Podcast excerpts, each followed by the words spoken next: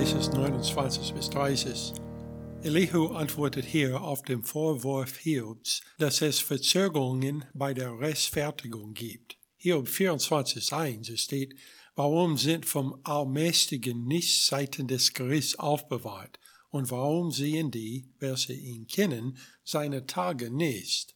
Elihu erklärt, dass er glaubt, dass Gottes Allwissenheit es ihm erlaubt, ständig zu urteilen, so dass er alle Bösen sofort und offen bestraft, wenn er den Schrei der Armen und Bedürftigen hört. Elihu sagte jedoch, dass es Gottes Vorrecht ist, in jeder Situation zu schweigen, wenn er wollte. Vers 29, wenn er sich ruhig verhält, wer kann ihn verurteilen? Wenn er sein Angesicht verbirgt, wer kann ihn schauen? So handelt er sowohl an einem Volk als auch an den einzelnen Menschen, damit nicht gottlose Menschen regieren, dass sie nicht Fallstrecke für das Volk werden. Fast jeder hatte Zeiten, in dem es schien, als wäre Gott nicht da, als würde er nicht aufpassen und nicht auf unsere Gebete hören.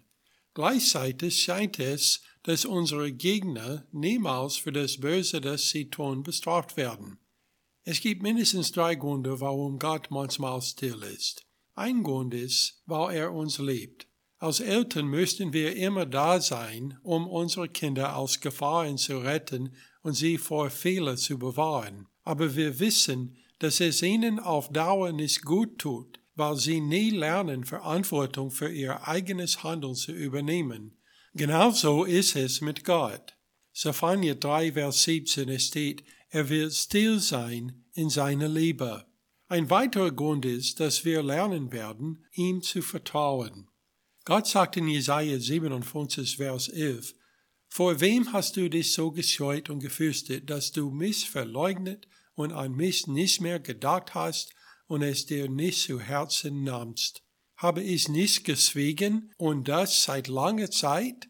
Aber du willst mich doch nicht fürchten. Wie Eltern, die zuschauen, wie ihre Kinder ein Chaos einrichten, indem sie Dinge auf ihre eigene Weise tun, bleibt Gott still und lässt uns in Schwierigkeiten geraten, wenn wir unseren eigenen Weg gehen, damit wir das nächste Mal seinen Weg gehen. Gott sagt in Psalm 50 um Vers 21, das hast du getan, und ich habe geschwiegen. Da meintest du, ich sei gleich wie du, aber ich will dich zurechtweisen und es dir vor Augen stellen. Ein dritter Grund, warum Gott manchmal still bleibt, ist seine Langmut, die alle Menschen Zeit und Gelegenheit zur Buße gibt. Habakkuk 1 und Vers 13. Die Frage ist gestellt, Warum siehst du denn den Frevlern schweigend zu, während der Gottlose den verschlingt, der gerechter ist als er? Die Frage wird aber geantwortet in Psalm 103, Vers 8 bis Vers 14. Barmherzig und gnädig ist der Herr, geduldig und von großer Güte. Er wird nicht immer zu resten und nicht ewig sonnig bleiben. Er hat nicht mit uns gehandelt nach unseren Sünden und uns nicht vergolten nach unseren Missetaten. Denn so hoch der Himmel über der Erde ist, so groß ist seine Gnade über denen, die ihn fürchten. Sofern der Osten ist vom Westen, hat er unsere Übertretungen von uns entfernt. Wie sich ein Vater über Kinder erbarmt, so erbarmt sich der Herr über die, welche ihn fürchten. Denn er weiß, was für ein Gebilde wir sind. Er denkt daran, dass wir Staub sind. Gottes Schweigen sollte aber nicht mit mangelnder Sorge verwechselt werden. In einem Gebet im Buch Jesaja wird die Frage gestellt, wirst du, Herr, trotz alledem dich zurückhalten, schweigen und uns ganz und gar niederbeugen?